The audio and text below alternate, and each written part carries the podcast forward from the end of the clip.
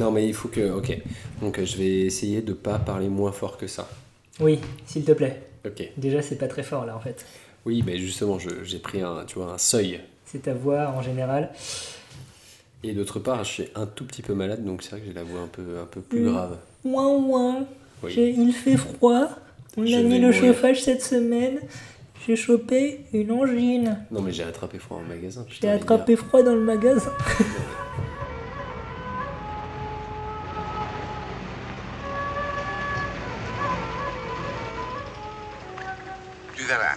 c'est amusant de découper. Ah, Cinq agneaux innocents de présalé du Mont-Saint-Michel. un bon cuisinier peut faire Ça, un c'est bon de la bonne viande. Bravo.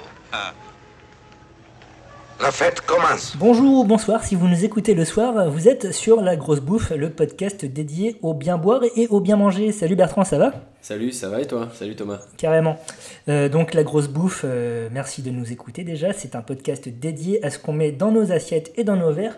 Et on essaye de réfléchir un petit peu, euh, d'aller plus loin sur euh, justement le contenu de ces verres et de ces assiettes. Un podcast qu'il est bien à écouter. Oui, merci.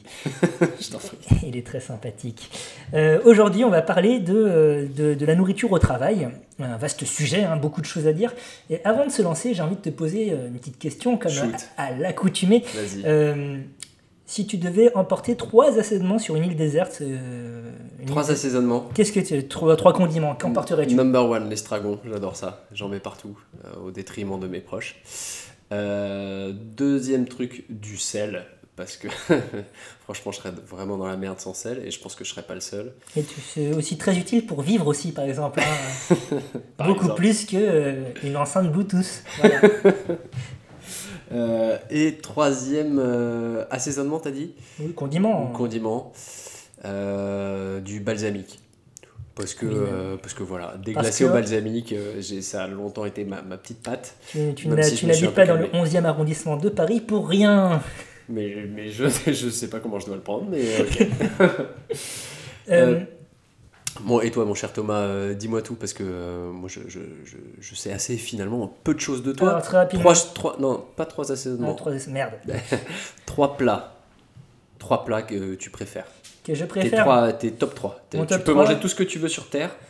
Trois trucs. Shoot. Euh, la joue de bœuf euh, bien mijotée, donc en pot-au-feu ou en bœuf bourguignon par exemple, c'est- parce que c'est mon morceau de bœuf que je préfère. Ouais. Euh, très carné encore, euh, l'agneau. On vient d'en manger parce qu'on a mangé avant d'enregistrer ce podcast. Ouais. Et c'est peut-être ma viande préférée, donc préférence pour le gigot évidemment, mais l'agneau sous toutes ses formes est délicieux. Et enfin, je dirais l'oursin. J'en ai mangé assez Oh rarement. putain.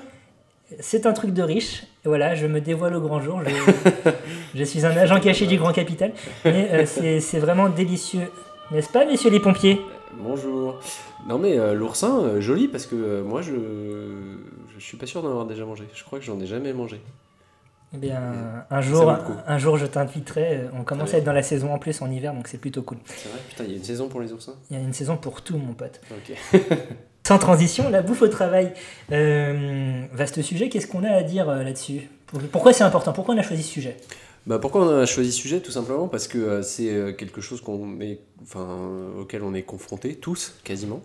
C'est-à-dire que c'est une vraie problématique. Moi, en tout cas, tous, les, tous les jours, je me demande bien ce que je vais bien pouvoir bouffer le lendemain midi. Et, et je me rends compte que ça a un vrai impact dans la vie de ma boîte. Que, en fait, dans ma boîte, on parle que de ça quasiment. C'est un truc très français, hein, tout le temps parler de bouffe de toute façon, mais peut-être euh, plus Ah. facilement dans un contexte de travail.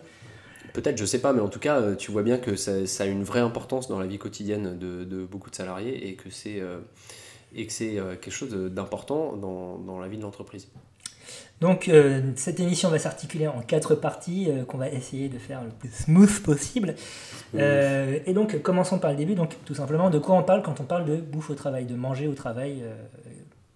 Très facilement, c'est évidemment la nourriture qui est consommée généralement au moment du déjeuner lorsqu'on effectue une, une activité professionnelle. Mais au-delà de ça, qu'est-ce que ça voudrait dire pour toi?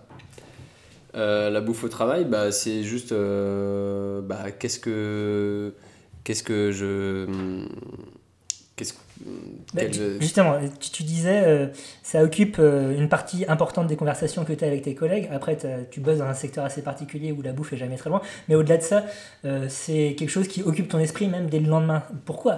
Oui, non, bah parce qu'en fait, il y a plusieurs, plusieurs méthodes. C'est-à-dire que la bouffe au travail, ça peut être soit tu te nourris sur place, soit tu ramènes ta gamelle, soit, euh, soit tu bouffes à l'extérieur, euh, soit tu fais une putain de note de frais parce que t'as un gros richou. Euh, donc voilà, tu as, plusieurs, possibilités. Et, euh, et en fonction de ces possibilités, bah, d'une, tu manges pas la même chose, et deux, tu manges pas avec les mêmes personnes. Donc ça, en fait, le déjeuner, dans une bouffe de bureau classique, euh, parce qu'on va pas trop parler des, des gens qui ont des horaires décalés, donc qui peuvent dîner au boulot, etc. Euh, Ou petit déjeuner au boulot ou hein. petit déjeuner, enfin bref, tous ceux qui bossent de nuit ou euh, voilà, Ou en horaire décalé, matin. quoi. On va se focaliser sur, euh, sur des bureauliers classiques. Les bureauiers. oui, ceux qui bossent dans les bureaux. Oui, tu oui, connais oui, pas des classiques Très bien. Euh, donc voilà, on va se focaliser sur, sur ça et donc on va passer en revue un peu donc les, les quatre méthodes. Donc première méthode, la gamelle, qui est peut-être la solution la plus économique. Euh, la gamelle, c'est un peu le- la méthode du pauvre parce que bah au moins c'est toi qui maîtrises. Oui, non, non, Ah, continue, c'est excuse-moi. toi, c'est toi qui maîtrises ta dépense. Si tu veux dépenser euh, 2 euros dans ton déjeuner, tu peux. quoi. Euh, alors que si jamais tu veux te restaurer sur place, si jamais il y a une solution, euh, bah, euh, les 2 euros, clairement, tu les dépasses. Donc euh, la gamelle, c'est le truc ultra classique. Historiquement, euh, tout le monde ramène sa gamelle. En tout cas, dans le milieu industriel, essentiellement, oui, au départ. hein. Ouais, bah tous les, tous, tous les salariés, employés, ouvriers ramenaient leur gamelle En parce fait, que... à partir du moment où euh, euh, l'activité professionnelle euh, était, est devenue encadrée, je pense, hein, donc on parle de l'usine, parce que le travail au champ, en fait, il y avait un enfin un, un rassemblement général des travailleurs autour d'une table ou, ou, euh, de quelque chose à grignoter, en tout cas, une pause consacrée. Alors que dans l'usine, Mhm. euh, certes, tu as une pause consacrée, mais euh, c'est, euh, c'était un peu la violence. Euh, tu, tu, tu, tu- La violence. non, mais voilà, il n'y avait, pas- il y avait pas encore de système de cantine, euh, Ouais. en tout cas au, milieu du 19e siècle. Et donc, ça impliquait effectivement euh, cette démarche de pouvoir se sustenter. Je ne sais pas si tu te souviens de tes classiques littéraires, Germinal, non? Le briquet. euh, Jamais lu Germinal. emmené, mais, voilà. euh, Le briquet emmené dans la mine, qui était une sorte de sandwich de fromage euh, blanc, euh, Ah ouais? que, que les, les mineurs embarquaient avec eux, justement, pour pouvoir faire une pause déjeuner. et ça s'appelait le briquet. C'est le nom de ce type de sandwich. ouais. Parce que, parce que, je sais pas, tu sors ton sandwich et pouf, le coup de grisou, quoi, c'est quoi l'idée? Je j'ai pas pas plus d'informations sur l'étymologie exacte. Hein, c'est pas moi qui ai mais passé C'est marrant le jargon. Des mineurs. non, mais-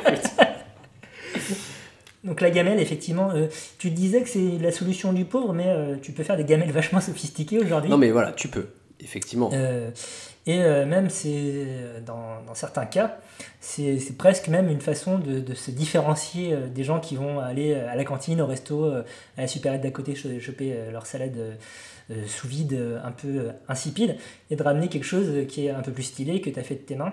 Donc évidemment, ça implique euh, des démarches de ton côté puisque tu dois euh, bah, préparer ça à l'avance chez toi. euh, et envisager ça en amont, soit dès la veille, soit le matin si tu es un ouf ou un japonais. Et te distinguer avec des plats que techniquement tes collègues n'auront pas puisque c'est vraiment toi qui l'as préparé personnellement. Ouais, bah, c'est, mais c'est marrant le côté distinction sociale. Mais après, c'est plus, c'est quand toi tu fais, tu fais attention à la bouffe, quand c'est important pour toi. Après, tu peux t'en servir pour te la raconter auprès des collègues, ça c'est pas impossible, et j'en connais. Mais, euh, mais euh, c'est, euh, moi j'ai l'impression que les gens qui ramènent leur gamelle, c'est soit pour éviter de manger de la merde, euh, soit, soit juste pour éviter de dépenser trop. Et L'un n'empêchant absolument pas l'autre. oui, non, mais bien sûr. Mais si. euh, Donc, euh, donc voilà, c'est moi, les gens que je connais, voilà, c'est vraiment juste dans ces deux cas de figure. Et je connais, euh, même si ça existe, je connais peu de gens qui juste se la racontent. Même si moi, j'avoue, je l'ai déjà fait. Euh, en cours d'émission, on vous donnera des petites astuces pour mieux organiser cette gamelle, justement, notamment via des petits compartimentages très simples de type bento qui permettent de varier l'ordinaire et d'en foutre Mhm. encore plus dans les yeux de vos collègues ébahis et envieux. Tout à Euh, fait. deuxième option, la cantine.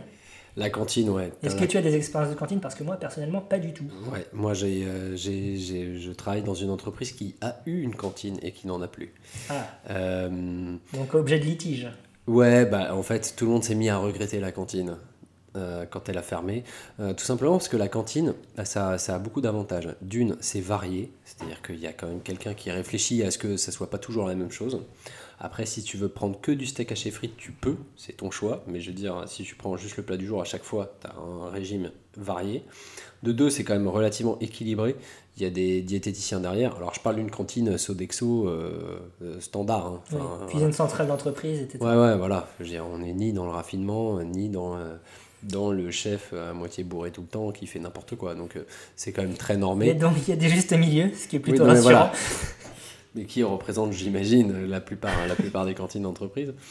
Et euh, donc, c'est euh, c'est varié, c'est équilibré, et puis c'est un prix très raisonnable. Donc, tu es sûr de manger euh, à ta faim, de manière équilibrée, ni trop gras, ni trop léger, ni trop machin, pour un prix raisonnable. Donc, c'est très bien. Après, clairement, ça va pas chercher bien loin au niveau gastronomique.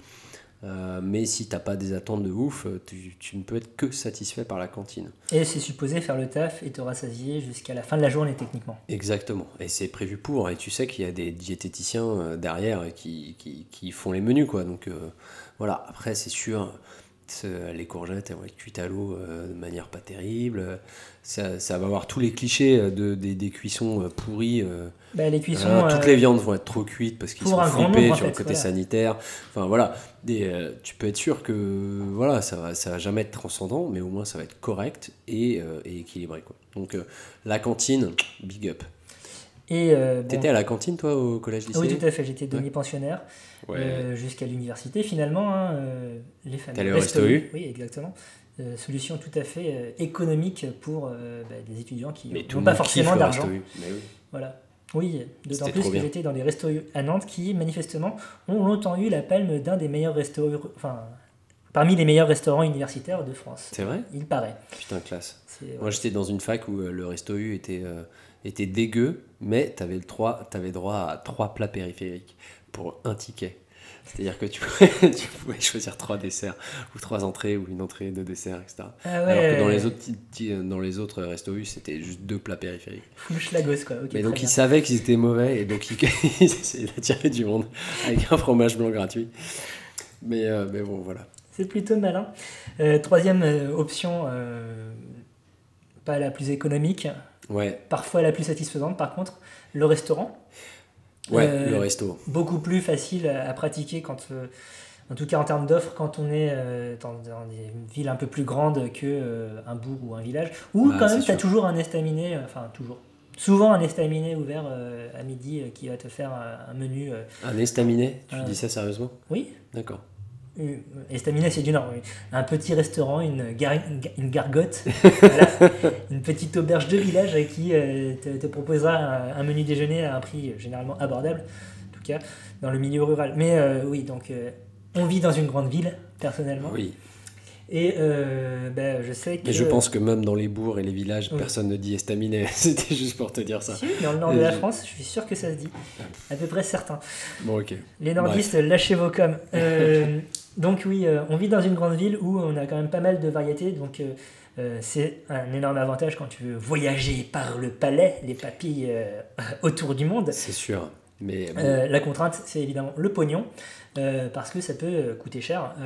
Tout le monde n'a pas vraiment envie de forcément lâcher plus de 10 euros pour un déjeuner pris à la va-vite. bah, c'est voilà. là que tu as deux écoles. T'as- Enfin, c'est pas que tu as deux écoles, c'est que tu as deux équipes.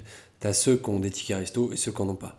Ceux qui ont des tickets resto, évidemment, ils vont être beaucoup plus enclins à sortir. Le ticket resto qui a une valeur faciale d'environ 7,50 euros en moyenne en France aujourd'hui. Merci pour cette précision, Thomas. Euh, donc euh, ouais, ils vont être beaucoup plus enclins à sortir ceux qui ont des tickets resto parce qu'ils s'en foutent. Enfin voilà, ils ont au moins ça à dépenser et ça les dérange pas. Euh, du coup, tu as beaucoup de, de, de gargotes ou d'estaminets qui s'alignent aussi sur le prix des tickets resto et qui font des formules à la con. Alors Formule à la con, attends, comme tu y vas. Non mais c'est, enfin moi je trouve que le, le, le prix des tickets resto ça a tendance à faire monter les prix parce qu'ils te rajoutent euh, 1 euro pour la boisson, 2 euros pour je sais pas quoi, enfin bref, tu, tu, ils, ils se débrouillent toujours pour arriver au montant du ticket resto et tu vois bien que c'est comme ça qu'ils font leurs tarifs. Ils partent du prix du ticket resto et ils essayent de développer leur offre en fonction de ça. Mais ce qui est normal, hein, c'est c'est du commerce, mais, euh, Mais c'est juste que si tu veux juste le plat tout seul ou machin, bah en fait c'est- cher et c'est chiant quoi. Mais bon, parenthèse.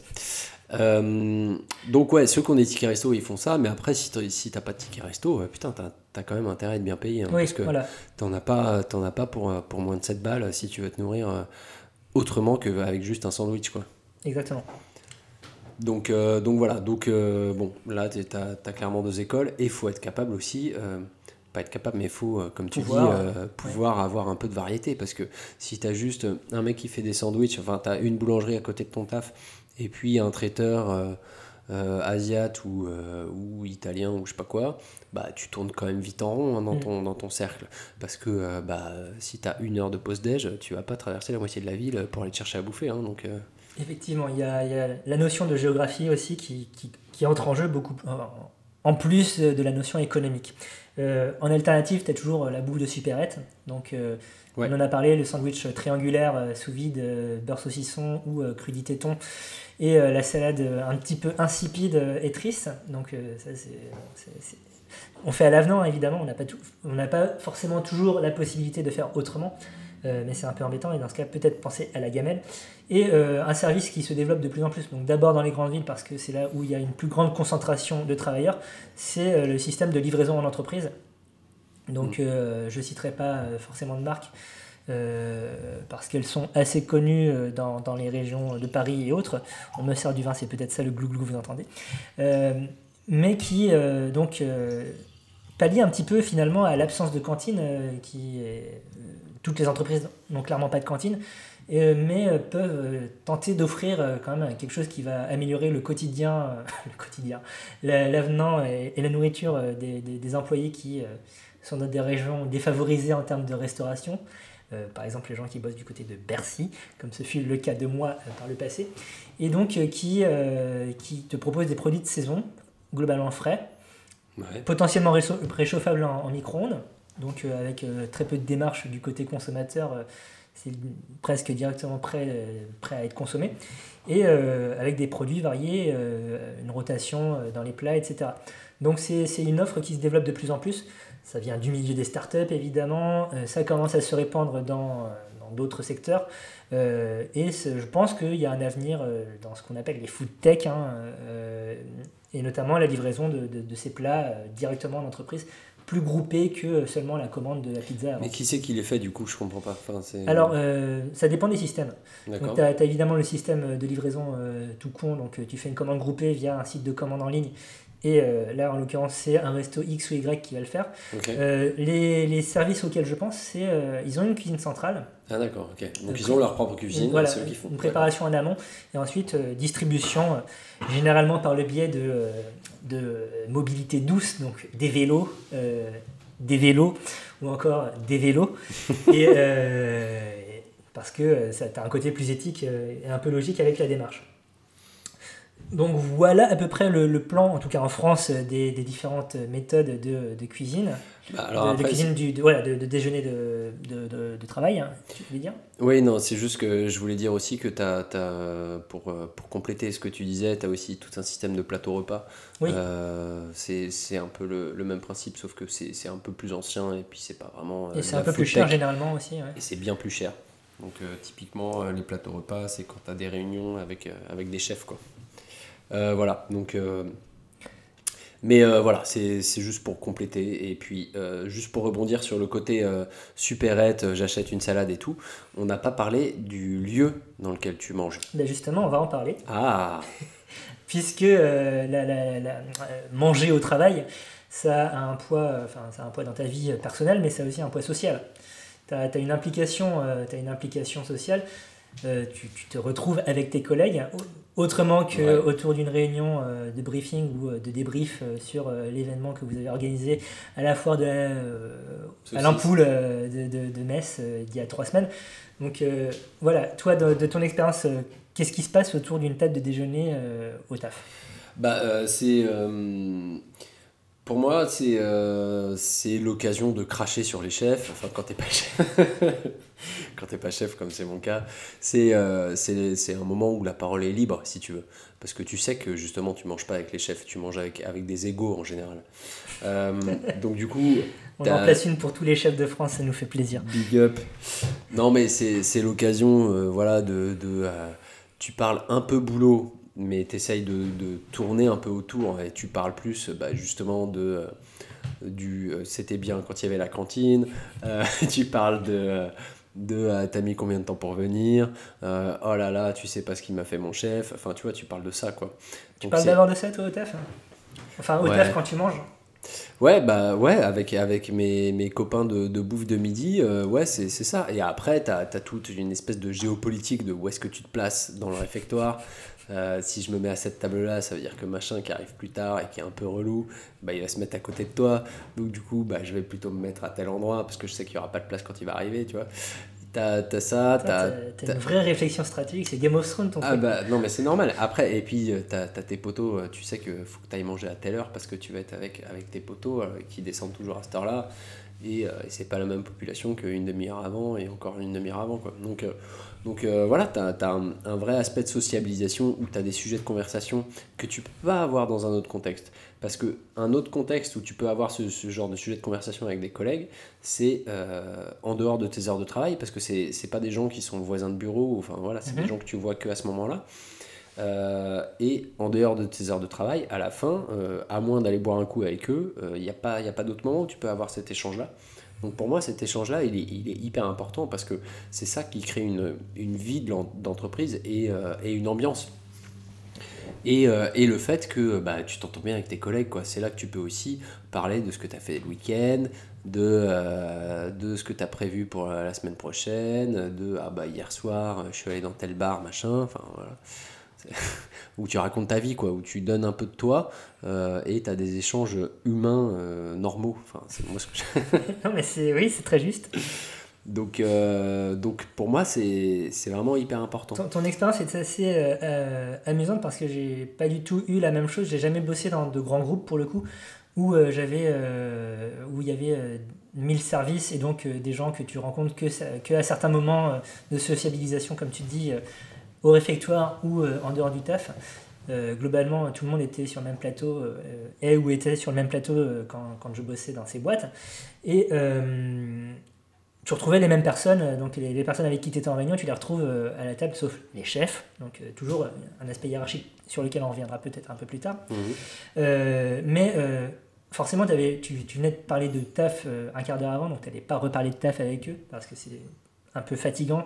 La pause de midi, c'est aussi une pause de détente normalement. Euh, donc euh, immédiatement, tu parles d'autre chose, quoi. beaucoup plus spontanément, je trouve.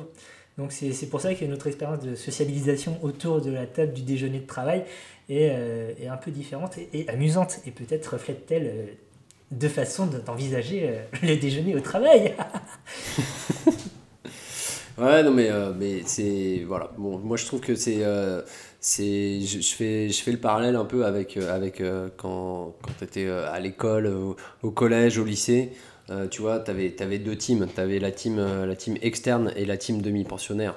Et clairement. euh, représente les demi-pensionnaires. Ouais, je big up, t'inquiète. Euh, et tous les demi-pensionnaires, bah, en fait, c'est plutôt tous les externes, tu voyais bien qu'ils n'étaient pas, pas complètement Ils intégrés. étaient différents. Mais voilà, c'est-à-dire que eux, leur seul moment de sociabilisation, c'était la récré. La récré, c'est un quart d'heure. Nous, on avait une heure et demie pour faire des conneries de midi. Eux, ils avaient un quart d'heure pour essayer d'être copains. Tu, vois, tu voyais bien qu'ils étaient, ils étaient, ils étaient pas dans le game, quoi. Tu vois. Euh, et justement, là, enfin, ça illustre très bien l'enchaînement que je veux faire par rapport à la sociabilisation, puisqu'il y a deux groupes qui se créent dans ce cas-là. Ceux qui mangent à la cantine, ceux qui mangent pas à la cantine, ceux qui parlent de choses pendant la cantine qui, dont on ne parle pas pendant la récré. Euh, ben, finalement, c'est la même chose dans le monde du travail. Bah oui, oui, c'est ça. C'est-à-dire que tu as, ceux qui donc, mangent sur place, soit au réfectoire, soit à la cantine, et ce- et ceux qui mangent en dehors. Ceux qui mangent en dehors, c'est qui? C'est les chefs. Ceux qui ont le moula, le pognon, le blé, l'oseille. Non, parce que c'est vrai que c'est quand même assez rare de voir les chefs manger sur place, tout simplement parce que eux peuvent faire des notes de frais. Ce qu'on appelle des notes de frais, c'est-à-dire quoi que je mange, ah bah, je m'en fous, je me fais rembourser. Donc qui de côte de veau, qui. Enfin, il y a sûrement Qui des des plafonds. langues d'oursin, qui, qui du gigot d'agneau, qui euh, de, la joue de bœuf, tous mes plats préférés, les salauds. Non, mais euh, voilà, non, mais il y, a- il y a sûrement des plafonds. euh, Enfin, j'imagine que ça dépend des, des, des hiérarchies. Et moi-même, ça m'arrive de faire des notes de frais avec un maximum de 12 euros. Oh là là. Mais c'est. C'est pas la crise pour tout le monde. hein. Ouais, ouais, non mais. non mais c'est. euh, pour moi, c'est vraiment. Ceux qui mangent à l'extérieur, c'est aussi un symbole. euh, c'est un symbole de je me mélange pas. Et c'est un symbole de euh, moi, je, moi j'ai le pouvoir. Donc je vais au restaurant et je vais pouvoir discuter avec des gens de même niveau hiérarchique au restaurant. Et je vais pas commencer à me mélanger avec, euh, avec la plèbe qui, euh, qui va discuter de choses très triviales. C'est une très très bonne idée, image du management en général. J'ai l'impression que ça fait vraiment Non, mais- plaisir. Je n'ai jamais été manager, donc je ne sais pas. Non, mais, euh, mais je trouve qu'il y y, y a vraiment de ça. Et puis, il y a aussi, moi, je trouve l'aspect tout à fait stratégique, en fait, de, du déjeuner. Euh, viens, on va déjeuner, ça veut dire viens, on va discuter stratégie, on va discuter grandes orientations de l'entreprise. Et tout- toutes les, idées, de, des nouvelles idées, des nouvelles orientations, etc., elles se prennent dans ce genre de moment. Et euh, elles se prennent pas euh, dans des réunions, machin. On en discute dans un cadre un peu plus informel, on parle toujours de boulot, mais je pense que c'est là, que ça se fait. Donc euh, c'est comme pour être resté euh, quelquefois assez tard au boulot, euh, tu vois bien aussi que c'est, à ces moments-là qu'il y a des discussions informelles qui se font et que les choses prennent forme. Euh, donc, donc pour moi, c'est vraiment un, symbole de pouvoir de, de, manger sur place ou, à l'extérieur. Et tu as aussi les rares fois où un chef demande à un de ses subordonnés de venir déjeuner à l'extérieur. Et c'est à double tranchant. Mais Soit tu vois bien que c'est une gratification. Hein, C'est une c'est un- gratification c'est alors un ça peut honneur. être, hein. Écoute, il faut qu'on parle. Et là, c'est Ah. jamais euh, très très bon signe. euh, voilà. Je Moi, ne les parle pas rares fois où j'ai- d'expérience. Moi, les rares fois où j'ai mangé à l'extérieur avec ma hiérarchie, c'était, euh, c'était, euh, voilà, pour remercier, quoi. Genre, ouais, C'était le sucre. Ouais, non, mais c'est exactement ça. Ouais, euh, C'est cool, hein, moi j'aime bien bouffer. Non, non, je suis complètement d'accord. Donc, on parlait de, de symbole euh, de hiérarchie interne, mais c'est aussi un symbole externe. Euh, quand tu invites euh, des clients, notamment des clients importants ou des partenaires importants, à, à manger à l'extérieur, au restaurant notamment, euh, en fonction de, de la qualité du restaurant que tu vas choisir, ça va dire euh, quelque chose par rapport euh, à l'estime que tu peux porter pour, pour le client en question. Et ça, c'est aussi un moyen de, de t'exposer, de te montrer, de montrer la richesse que tu peux avoir, la, réussite de ton entreprise ou ce genre de choses. Ouais, ou combien tu les veux, quoi. Oui. C'est-à-dire que. Oui, non, mais oui, tout à fait. Oui, c'est l'un ou l'autre. Effectivement, euh, si tu te fais inviter dans un étoilé Michelin, tu te dis putain, qu'est-ce qu'il va me demander quoi. Enfin, euh, moi, si je me fais inviter dans ce genre de truc, je me dis oula. D'une, je me dis, hey, trop cool, Je suis content d'avoir ce métier. trop bien. Alors, je vais prendre ça, ça, ça et ça. Et puis la bouteille, c'est là. Voilà. Euh, et puis ensuite, je me dis, putain, euh, qu'est-ce qu'il va me demander Qu'est-ce qu'il va me tomber sur la gueule? Parce que euh, parce que c'est rarement par philanthropie, hein, donc c'est bien qu'il a un truc à me demander. Donc, donc, euh, donc voilà, c'est vrai que c'est à double tranchant. Et après, quand tu invites, enfin, savoir qui invite déjà, euh, dans, dans quel endroit. Mais euh, quand tu es, avec un prestat euh, et que tu dois lui faire euh, l'inviter à la cantine, bah, c'est toujours un moment un peu gênant. Enfin, moi, en tout cas, je suis un peu gêné. Ça, ça arrive rarement, je crois. Euh, très bien. Euh, on parle de, de circonstances de consommation de nourriture au travail, euh, mais y a-t-il euh, des nourritures spécifiques à certains métiers? La réponse est oui. Spoiler. Passons à l'autre Non. non, oui, non. Non mais oui, euh, c'est-à-dire que euh, évidemment, on va pas manger le- la même chose si on bosse dans la mode euh, ou si on bosse dans le BTP. C'est-à-dire que euh, les contraintes du métier vont faire que bah, le régime alimentaire va pas être le même. Exactement. Et euh, ça pose une question aussi. euh, donc, euh, Bon, on est très nombreux. Vous qui écoutez ce podcast, si vous êtes dans le BTP, bravo. Mais je pense que l'essentielle majorité des gens sont, ont des boulots de, de, bureau, de fait. Tu es très excluant. Mais je ne suis pas du tout excluant. non, je, je, je, me base sur des données socio-démographiques concrètes parce qu'on a SoundCloud Pro et donc on sait qui sont les gens qui nous écoutent. On te voit.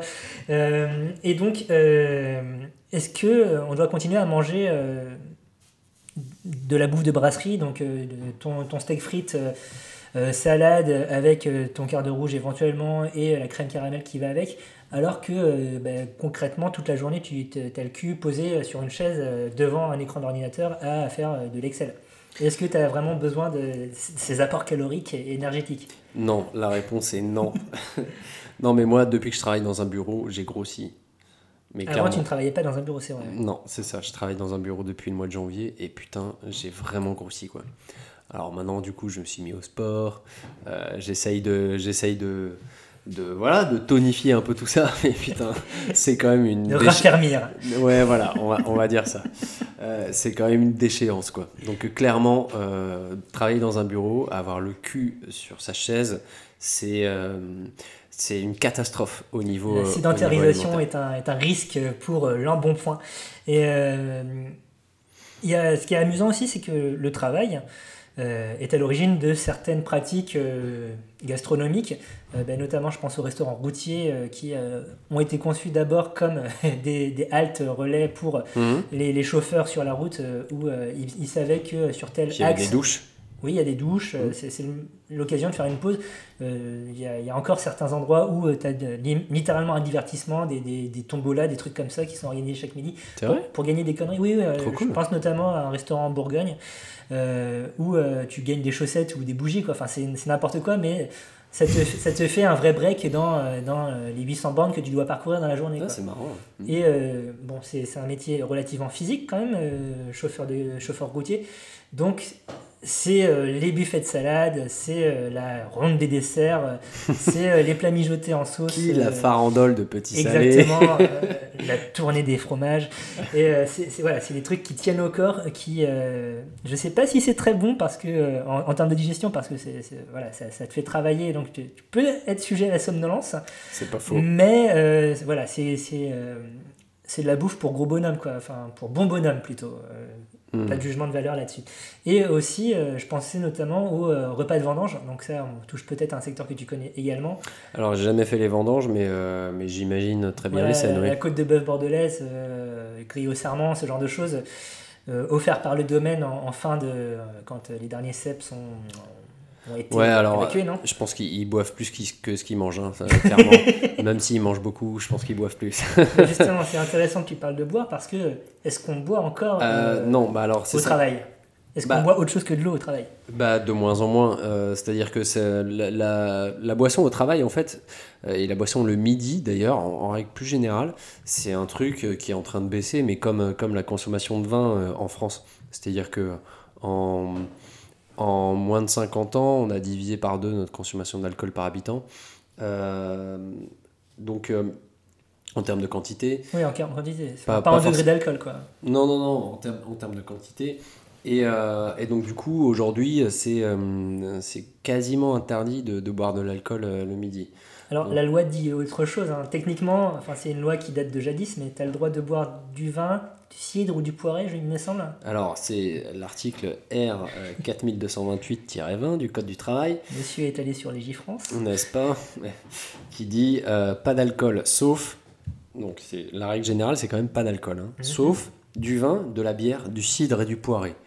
Que fout le poiré là? Je ne sais pas. Pourquoi il s'est senti obligé de préciser le poiré c'est ok? Parce que ça n'est pas du cidre. Oui, non mais d'accord, mais enfin, bref.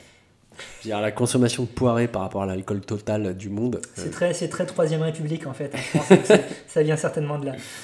Non, non, mais c'est assez récent. Enfin bref, peu importe. Euh, dit que, dit que voilà, donc as, tu, pas, pas d'alcool sauf ces trucs-là, mais que tu peux interdire dans le règlement intérieur si jamais il y a des règles de sécurité qui l'exigent. Sachant que euh, le Conseil d'État peut être assez tatillon. Arrêt Caterpillar de 2012. Ouais, attends, Caterpillar, on parle de machine-outil. Ouais, on parle de machine-outil. Mais c'est ça qui est marrant, c'est que euh, le Conseil d'État a quand même dit euh, attention, euh, faut quand même que l'interdiction soit justifiée. Et en l'occurrence, euh, bah non. Donc vous m'enlevez ça du règlement intérieur, ils ont le droit de boire un coup de rouge s'ils veulent boire un coup de rouge. Donc les mecs en forklift, là, ils, ils ont le droit de. Non, mais après, Ils ont le droit à leur carte de rouge. c'est peut-être les comptables puis, de chez Caterpillar, on sait pas. Mais, mais, c'est, mais voilà, c'était assez, assez marrant. Euh, donc ça c'est la réglementation actuelle. Après, euh, sur l'aspect euh, quelle, quelle, quelle bouffe et quelle boisson pour, pour quel métier, euh, Donc concrètement, c'est du vin de table. hein, Enfin, c'est rarement des grands crus dans les pichets au Bah, travail. ça dépend du taf, hein, mais, Oui. oui, d'accord. Si on parle de, de déjeuner d'entreprise, comme on a vu tout à l'heure. bien sûr, ouais, c'est c'est, c'est du gros cubi, c'est voilà, c'est c'est clairement ça va ça va être en vin de France, ça va être en IGP, ça va être du vin à pas cher quoi. Euh, Mais qui peut être bon? je pense que le vin le vin d'entreprise, le vin de cantine, si tu veux mon avis, euh, c'est c'est un truc qui va pas être dégueulasse, ça va pas être de la piquette infâme, mais euh, parce que de toute façon de la piquette infâme il y en a presque plus sur le marché, hein. Euh, mais euh, ça ça va ça va jamais être la bonne surprise quoi. Je, veux Mm. dire, je pense que tu trouveras jamais la petite Bah, pépite. euh, J'imagine que euh, essentiellement, tu auras du rouge. Enfin, 80 95% du temps, ça va être un rouge ou du rosé. hein. ou un rosé, ouais. Donc des vins plutôt passe-partout pour s'accommoder avec les différents plats euh, qui peuvent être proposés en self euh, entre un Non, mais steak, un ça, poisson ça va et être- euh, un hachis parmentier, quoi. Mais ça va être les mêmes vins que tu vas retrouver chez le kebab ou chez le chinois. hein. Ça va être le petit quart cellier du Dauphin de Côte-du-Rhône, qui va pas avoir spécialement de goût, et qui va pas être infâme non plus, qui va être juste au Passe-partout. mieux sans intérêt. Quoi. Ouais. Voilà. Euh, mais il fut un temps où, euh, où selon le boulot, tu peux avoir une partie de ton salaire aussi en vin. C'est-à-dire que... euh, Notamment dans, dans, bah, dans, dans le BTP, il me semble. bah, dans, dans le bâtiment, Ouais. après ça dépend des époques, mais euh, t'avais, j'avais chopé un exemple de, de marins euh, dans des galères vénitiennes du XIVe siècle. Ok, donc on- à l'époque où on pouvait pas boire de l'eau parce que sinon on mourrait de la peste, par exemple, Ouais, en- en- entre autres, je ce pense. genre de choses. Non, mais voilà, avais, où t'avais euh, une partie de, de- de- du salaire des marins qui était, euh, qui était, qui était en vin, Euh, même plus récemment dans la marine toujours. Euh, en euh, début, début 20e, si jamais euh, le capitaine n'avait plus de vin à bord au bout de 6 mois ou un an, dans le contrat, c'était écrit que tu pouvais le remplacer par une boisson du pays, mais seulement si, seulement si, il n'y avait plus rien d'autre. hein. Et juste au bout de 6 mois ou un an, tu étais obligé d'avoir les quantités nécessaires pour 6 mois. Et si jamais le vin manquait ou après 10 mois de voyage, donc ça c'est voilà, ça dépend des contrats, hein, etc. Mais euh, bah, chaque marin avait droit à 20 grammes de café en plus et 20 grammes de sucre par jour en plus. Pour compenser en fait le manque calorique. Ouais. Donc euh, il y avait- il y avait vraiment cet aspect euh, calorique que, qui nous aujourd'hui nous dépasse dans la consommation de vin, mais il faut pas oublier que l'alcool c'est du sucre et donc ça apportait de l'énergie et ça a pendant très longtemps été considéré comme tel. De, bah, manière générale, euh, l'alcool, euh, la mixologie même, doit beaucoup à la marine, hein, puisque par exemple, le tiponche est une, est une invention de marins britanniques euh, qui, les médecins de la marine royale, de la Navy, voulaient faire ingérer des vitamines C pour éviter le sorbut aux marins. Or, euh, ils appréciaient pas trop de manger des citrons euh, comme ça, on peut les comprendre, les pauvres. Et donc, du coup, pour euh, leur faire ingurgiter ce citron, ils, ils- ils le mélangeaient tout simplement à du rhum, peut-être éventuellement du sucre. Donc, effectivement, tu as un côté énergétique, le sucre de, de l'alcool, Mhm. mais c'est surtout c'était surtout un facilitateur pour avaler le médicament, comme on, on enrobe de sucre un, un médoc un peu amer pour le faire euh, Comme avaler le goût par de banane du clamoxyle. Ah, exactement. c'est le délicieux goût orange synthétique du mucomiste. Exactement. Donc euh, il y a ça et euh, bon le gin tonic c'est plus dans les Indes, les Indes britanniques, mais c'est aussi une légende de marin où euh, le tonic qui contient de la quinine était un, un Antipalu. anti-palu. Ouais. Et donc pour faire passer tout ça, paf, une petite lichette d'alcool de genièvre et tout le monde est content. Donc euh, le- merci les Anglais, merci euh, la marine, hein, merci les explorations navales. Il y a un pote de pote qui a vécu au Cameroun pendant longtemps qui voulait pas prendre de traitement antipalu en disant non mais c'est bon moi je, bois plein de gin tonic je crains rien et ben il a chopé le palu voilà On le salue hein, s'il peut encore nous écouter. On big up à toi Euh, après ce qui est, ce qui est rigolo dans, dans la consommation d'alcool euh, c'est à dire qu'on on sait que ça n'a pas toujours été le, le cas de euh, de euh, l'alcool c'est mal. hein. Je veux Mhm. dire, il y a eu tout un mouvement hygiéniste euh, en fait chez les médecins du 19e sur le côté le, le vin c'est une boisson tonifiante. Oui. Donc c'est donc c'est important que les travailleurs en consomment. Et, et, et, et j'ai trouvé dans une gazette dans la Gazette médicale de Paris du 5 janvier 1850 Monsieur plongé dans les archives. Oh là là, j'en ai passé du temps à la BNF. Non mais, Euh, non, mais euh, un article voilà, qui disait que euh, les, signes avant-coureurs d'un- d'une apoplexie, donc en gros du- d'un AVC, c'était entre autres le patient qui avait des diarrhées, des peines morales, qui était inquiet, qui travaillait trop, qui se masturbait ou qui substituait une boisson débilitante à une boisson tonique, de l'eau au vin par exemple. Voilà. Donc L'eau euh, l'eau était débilitante. hein. l'eau était débilitante en 1850. eh bien, les temps ont changé. Donc voilà. Mais euh, faut, ce qu'il faut savoir aussi, c'est que euh, le vin de Back in the Days était Était légèrement beaucoup moins moins, fort, voilà, bien sûr. beaucoup moins alcooleux. était beaucoup moins fort. C'était des vins entre à, à 9-10 degrés hein, euh, Voilà. maxi, alors qu'aujourd'hui on tourne 12, plus à 13, 12-13, euh, voire voire 14. plus. ouais. voilà. Donc c'est important de le rappeler aussi, mais bon, euh, ça n'empêche pas l'alcoolisme. hein. Ça n'empêche pas l'alcoolisme, et d'ailleurs, euh, tu, pour, tu citais Germinal tout à l'heure, mais j'ai envie de te citer la, La Semoire. le Semoire, 1877. Euh, donc, où là, on est arrivé vraiment sur le côté. euh, putain, il a noté l'année dans ses notes. Ah non, mais attends, j'ai bossé, mec. Euh, non, mais où on, on est arrivé au point où que se, se rendre compte des dangers de l'alcoolisme et où c'était, on est passé de c'est une boisson tonique et énergisante à attention quand même, On peut en mourir. voilà. Et en 1870, euh, chez un ouvrier, l'alcool c'était le troisième poste de dépense alimentaire. Tu avais la viande en prums, tu avais les céréales en deux et l'alcool en trois.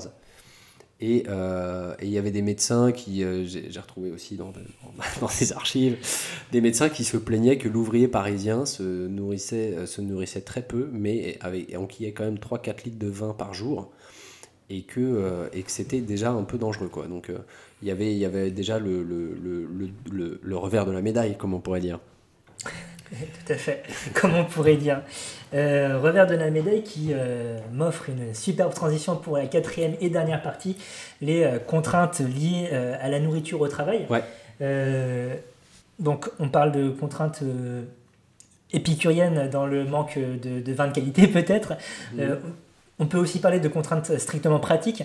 Toutes les entreprises, même si légalement ils y sont peuvent- n'offrent pas d'espace de, de- de restauration euh, ou de- en tout cas de repos à leurs employés. Donc euh, pour manger ton sandwich Subway qui pue euh, le pastrami à, à- à 10 km, c'est un peu gênant, surtout si tu dois le faire dans l'open space face à ton Et collègue. surtout euh, que voilà. c'est interdit en fait de, manger de la nourriture sur ton lieu de travail.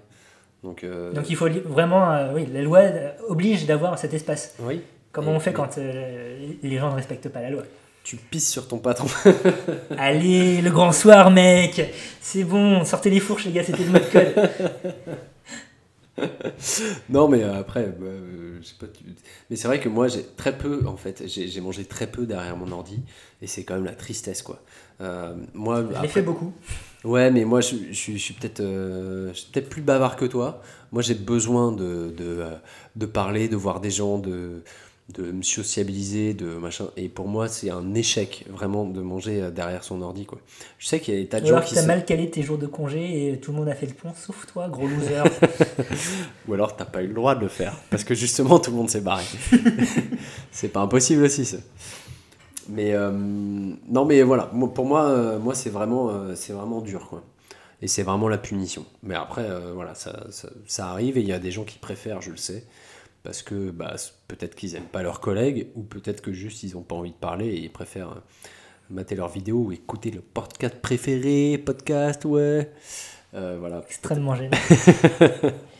Euh, donc on enchaîne. Euh, autre, au- autre contrainte, euh, le temps, le temps qui nous tuera tous. Et donc, euh, parce qu'on vit dans un esprit complètement startup nation, efficiency, productivité, wesh ma gueule, euh, ben, le fait est que euh, le temps de pause déjeuner réduit. Et donc, et donc on, on passe moins de temps à sociabiliser avec ses collègues, à apprécier le délicieux sandwich pain de mie mou, mayonnaise, ketchup que vous a préparé votre maman ou, ou autre. Qu'est-ce qu'on a à dire là-dessus? Bah, on a à dire que bah, le temps baisse. Après, c'est euh, c'est la faute au grand capital. C'est-à-dire que euh, t'as Grand soir, as des pauses. deuxième signal. Non, mais je veux dire, le, on- le fait d'être d'être toujours connecté, euh, d'être toujours derrière ton ordi, et quand t'es pas derrière ton ordi, t'as ton portable. tu La faute tes d'Internet, c'est ça que tu es en train de dire. Non, mais ce que Quid je, des jeux vidéo? Non, mais ce que, ce que je veux dire, c'est que euh, euh, ton temps de travail te, te bouffe tes temps de repos. Enfin, les temps de repos en général baissent euh, parce, que, parce que le travail s'insinue jusque dans ta poche et que même quand tu vas faire caca au boulot, bah, tu as tendance à regarder tes mails. Euh, Personnellement, je jouais aux jeux vidéo. non, mais voilà, bon, bref, chacun sa vie. mais Il faut euh, savoir optimiser euh, son caca au travail. Faire caca au travail, c'est aussi un acte de rébellion contre le grand capital. Je tiens à le préciser, à le rappeler à tous nos auditeurs et auditrices. Donc, euh, le temps, les temps de pause en général baissent, et donc forcément la pause déj aussi. Quoi. Et donc, euh, je crois qu'on est passé maintenant à 22 minutes de pause déjeuner en moyenne, ce qui est euh, ridicule. C'est très court, effectivement. Euh, en- globalement, t'as- t'as, je veux dire, euh, si tu manges très très vite, tu manges en un quart d'heure, et ça te laisse 7 minutes pour aller sur ton lieu de restauration et en repartir et nettoyer ta place et éventuellement prendre un, cachet, un café à la machine. Un cachet, oui, parce que si tu, si tu manges aussi Parce vite, euh, tu, tu vas avoir des petits problèmes de transit. Euh, et et, euh, ce que tu dis est assez intéressant, comme toujours, de toute manière, mais euh, ça, ça me rappelle Merci, aussi le fait que ben, la cantine, pour en, en revenir à elle, de, de l'école, du lycée, du collège, nous conditionne un peu à ça. Tu as un temps limite pour avaler ton entrée, ton plat, ton dessert. Euh, même si la pause déjeuner dure généralement une heure ou deux euh, en établissement euh, secondaire, t'as pas, ce- pas ces deux heures pour manger. T'es es obligé d'enchaîner très vite. Et je sais que c'est une mauvaise habitude que j'ai pris dès back in the days de consommer euh, très rapidement la nourriture, en tout cas euh, dans la journée, parce que tu avais cette contrainte, euh, il faut enchaîner, l'espace de la cantine ne peut accueillir qu'un certain nombre d'élèves, et on en a euh, 1353 euh, à faire bouffer ce midi. Ouais. mange tes frites et casse-toi. Ouais, et ça, c'est, les contraintes matérielles, mais après, tu as des, t'as des boulots plus, où plus spécifiquement, tu es obligé de manger vite Oui, bien sûr. parce que, parce que tu peux être sollicité tout le temps. Euh, je pense par exemple au milieu hospitalier où tu peux être appelé à n'importe quand euh, si tu as des urgences. En fait, tous les métiers où tu as des urgences, où tu dois être dispo tout le temps, ou ne serait-ce que juste être vendeur dans un magasin, Mhm. euh, euh, tu as n'importe qui, enfin, ton magasin est ouvert toute la journée, tu pas de pause. Et, euh, Et parfois, tu es tout seul. Tu et parfois, tu, tout bah, tu seul. parles d'expérience pour le coup, toi. Bah, pour le coup, ouais. Et, euh, et ben, bon, bah, faut bien que tu manges à un moment, et euh, n'importe qui peut rentrer n'importe quand. Donc, euh, ton, ton boulot, il peut être morcelé, enfin, ton, ton repas, je veux dire, peut être morcelé. Tu peux mettre, mettre 10 fois euh, à bouffer ton plat picard, le réchauffer 10 fois, parce que euh, voilà, le temps que Miam. tu serves ton client, Comme voilà, ça a l'air bon. n'est-ce pas? Euh, Mais aussi, du coup, du coup, tu manges vite. Parce que, parce que justement, t'as pas envie d'être interrompu. Et puis, de toute façon, euh, voilà, faut que tu- c'est, euh, Parfois, le déjeuner, c'est aussi une contrainte pour, euh, pour, euh, pour le salarié. C'est-à-dire que, euh, putain, il faut que je me nourrisse et vite parce que ça, ça me gêne dans mon travail. Quoi. Mhm. Donc, euh, donc voilà, il y a des métiers, euh, il y a des métiers plus contraignants que d'autres à ce sujet. La pause, ou le concept de pause est problématique en fait. Et dernière contrainte, donc, qui, est, qui est, peut être liée à cette contrainte temporelle, les contraintes physiques, physiologiques même, euh, parce que euh, la pause déjeuner, c'est une pause dans la journée de travail. Et euh, l'idée, c'est euh, de faire le plein d'énergie euh, pour pouvoir tenir jusqu'au dîner, éventuellement euh, jusqu'à la pause snack euh, de l'après-midi. Mais, euh, un, pas trop prendre d'énergie parce que sinon tu vas ronquer comme un porc à partir de 15h30. C'est pas faux. Euh, pas trop picoler parce que sinon tu vas ronquer comme un porc à partir de la pause de 15h30. C'est pas faux. Et euh, bah, pas te sous-alimenter parce que sinon tu, bah, à la fin tu meurs et euh, tu es moins efficace dans ton, dans ton travail, Startup Nation, capitalisme, tout ça, tout ça, yadi, yadi, yada. Donc euh, qu'est-ce qu'on fait? Que- Comment trouver le bon équilibre, mon bon ami? Qu'est-ce qu'on fait pour mieux manger à midi? Eh ben, on fait gaffe. Euh... Qu'est-ce que je te Merci, dis? fin de l'émission, c'était vraiment cool de nous écouter. On se... Excusez-moi. Non mais, euh, Non, mais moi, j'ai pas de recette miracle. hein. Tu, tu, tu m'as pris pour qui exactement? Euh, Moi, je, je sais pas. Juste, tu, tu manges bien euh, et pas trop. Et puis, euh, et puis voilà. Et puis, t'é- t'évites t'évites de dormir l'après-midi parce que ça plombe. Moi, je sais que que, euh, il y a certains. Ah oui, t'évites de dormir l'après-midi. Oui, c'est plutôt recommandé de pas dormir l'après-midi mais- quand t'es au taf. hein. Non, mais je sais que dans mon boulot, donc moi je travaille dans le vin, euh, je sais que euh, je fais gaffe de pas trop picoler le midi, quoi, parce que euh, la tentation elle est grande. Et euh, et il y a parfois, enfin parfois où tu as des Elle est bonnes partout, la occasions. tentation.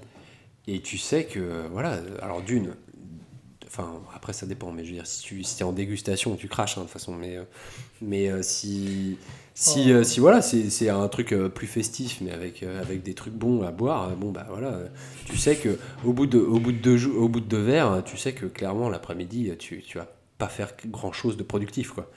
Donc euh, voilà. Donc tu vas être un poids pour la attention. société. C'est pas fameux ça. hein. Euh, personnellement, mes conseils, ben, c'est euh, éventuellement préparer sa propre gamelle, puisque comme ça, tu as un meilleur dosage des quantités. Et que quand tu as fini ta boîte bento, parce que la boîte bento est un outil très pratique pour euh, déjeuner le midi, vous pouvez compartimenter euh, euh, votre déjeuner et avoir des produits plus variés plutôt qu'une espèce de bouillie infâme qui aura brinque-ballé dans les transports en commun euh, toute la journée. Bref, quand, euh, quand tu, tu as bien dosé ton bento, et bien, euh, quand tu l'as fini, tu ne peux plus manger, sauf si tu fais le gros porc et que tu vas au distributeur pour t'acheter un snack. Bah oui, c'est ce que j'allais dire. Mais euh, voilà, c'est aussi, il faut prendre sur soi. hein, euh, on n'est plus des bébés. Euh, et euh, je pense que la gamelle, c'est une bonne alternative. Ouais, mais moi pour la gamelle, je suis très mauvais parce que euh, moi la gamelle, quand je fais une Elle gamelle, fait 1,5 kg. Ouais, non, mais voilà, c'est ça. Moi, j'y vais franchement parce que j'ai trop peur de manquer. Donc, euh, j'y vais à fond, quoi. Ou alors, c'est euh, c'est le reste de ce que j'ai fait, euh, ce que j'ai fait à dîner. Et auquel cas, effectivement, il y a une quantité finie, mais je m'arrange quand même pour qu'elle soit, qu'elle soit stokos, quoi. Parce que moi, il y a Tu rien de pire que. très mal alpha dans ta conception du déjeuner de la gamelle. C'est-à-dire que cette peur de manquer et cette volonté d'avoir la quantité malgré tout, euh, toi, si c'est pas raisonnable. Toi, tu mets ça euh, sur le côté mal alpha. Je sais pas. euh, J'ai une famille nombreuse, mec. Moi, la peur de manquer, elle vient de là, cherche pas. hein. Je suis le dernier d'une famille de quatre, euh, c'est bon, quoi. J'ai appris très vite à, à me jeter sur la bouffe, quoi. Donc, c'est tout. c'est pas être mal alpha, c'est juste des techniques de survie, quoi. C'est un conditionnement familial, ok, excuse-moi, je, je l'ignorais. Ouais, mais voilà, le conditionnage, sans être diététicien, parce que euh, bon, c'est des démarches, c'est des études, et personne n'est vraiment diététicien, et essayer de mieux doser les proportions, les portions qu'on consomme, même si on vanne en, en envoyant G1 sur Twitter dès 11h10 euh, du matin. Moi, je ne fais pas ça, hein, Oui, personnellement. que personne là-dessus, surtout. Pardon, autant pour moi. Euh, c'est, c'est- voilà, il faut, faut, faut savoir raison garder finalement à un moment. euh, euh, trouver la voie du juste milieu, le taoïsme, euh, tout ça, tout ça. Exactement. Euh, finalement, j'aurais donné zéro conseil en bouffe. Donc, mes, conseils, compartimenter vos aliments, Ouais. acheter une boîte bento, ça coûte pas cher. Euh, conditionner vos sauces et assaisonnements à part dans un petit, euh, petit, Alors, ça, par contre, euh, ça, je suis complètement d'accord avec toi. petit Et container. Et à ça, part. je l'ai fait. Et j'ai même poussé le vice jusqu'à, euh, tu vois, faire. Alors là, je vais, je vais être un peu. Vas-y, on est là pour ça. Voilà. Personne nous écoute. J'ai fait, Excusez-nous. j'ai fait torréfier donc des, des graines de courge. Euh, voilà, oui, oui. euh, et que j'ai mis dans un petit pot à part et que j'ai rajouté au dernier moment sur mon truc. Pour le côté croquant. Parce que si tu les mets à l'avance, ça va détremper, ça va être mou, et là, t'as perdu. Côté croquant et euh, côté je me la pète au boulot aussi. Hein. Et ça, du coup, le côté je me la pète. Voilà. Exactement. Et puis j'étais là avec mon petit flacon d'huile d'olive, mes graines de courge torréfiées à part, et t'inquiète que Alors, je me la suis raconté, mais un tu max. te la racontes, mais euh, déjà tu manges meilleur. Et c'était bon. Voilà. Et voilà. Et j'ai pas mangé le plat. Ça ne tient qu'à ça, ça ne coûte pas plus cher de bien manger. Pour reprendre les phrases d'un célèbre sélectionneur de football français. Ah bon C'est est Jacquet pour une pub pour euh, une cafétéria euh, Oh, back in putain. the days. On va couper ça. C'est pas Non, très mais grave. chacun ses rêves. hein. Moi, je te juge pas, Thomas. Ok. Euh, ben on a fait pas mal le tour, on a beaucoup parlé. Euh, J'espère que vous avez retenu des choses. Euh, Ouais. Ça serait bien. Aimez-nous. Ça serait cool. Aimez-nous. Et sur- surtout, euh, qu'est-ce qu'on peut dire? On peut dire en- écoutez la grosse bouffe parce que c'est un podcast qui Ah. est bien. A- Avant ça, on va faire un bilan de ce qu'on vient de dire quand même. Ah, un petit bilan. Euh, Il y a énormément de, de façons de manger à midi finalement au, Ça, travail. Euh, donc, euh, ben, on n'a pas tous les mêmes euh, possibilités, mais euh, voilà, euh, le champ des possibles est quand même ouvert. Deux fois possible, je déteste faire des répétitions à l'oral. Euh, la, bouffe au travail, ça a un rôle essentiel dans, dans ta vie, dans, dans ton bien-être finalement euh, aussi. C'est, c'est ça, ça pourrait presque ressortir des ressources humaines finalement, puisque c'est là aussi que se font les échanges, entre autres externes entre collègues. C'est là où peuvent se créer des amitiés, voire des couples. Euh, Ou des rébellions. ou des rébellions, effectivement. C'est là que tu peux monter le grand soir, troisième appel- euh, alerte. Euh, on ne mange pas la même chose en fonction de l'endroit du monde où on est, et en fonction du métier que l'on fait, en fonction de l'heure qu'il est. Et évidemment, il y a des contraintes, mais ça, on s'y attendait. Euh, merci d'avoir écouté la grosse bouffe. Oui, merci à tous. Euh, la prochaine fois, euh, nous parlerons de... De quoi parlerons-nous, euh, mon cher euh, De euh, manger et boire en hiver. Voilà, parce, parce que que, figurez-vous- on sera en décembre. voilà. Vous avez vu le lien ou pas? Tu l'as, tu l'as? Voilà, merci. La grosse bouffe sort tous les 21 du mois. En tout cas, on essaye. Vous, vous pouvez nous suivre sur, nous suivre sur le réseau social Twitter au handle la underscore grosse bouffe tout attaché. Euh, vous pouvez nous retrouver euh, sur SoundCloud et iTunes. N'hésitez pas à nous mettre des étoiles, à lâcher vos coms et vos pouces bleus. Et euh, Allez-y en masse. hein. Allez-y en masse, parlez-en à votre famille, à vos amis, à vos collègues justement. Et ben, on se retrouve très bientôt. Mais oui, avec grand plaisir, mon cher Thomas. Merci de nous avoir écoutés. Bisous, bisous. Bonne fin de journée. Bon début de journée. Je vais arrêter de parler. Excusez-moi, j'ai des gros problèmes de Désolé. confiance en moi.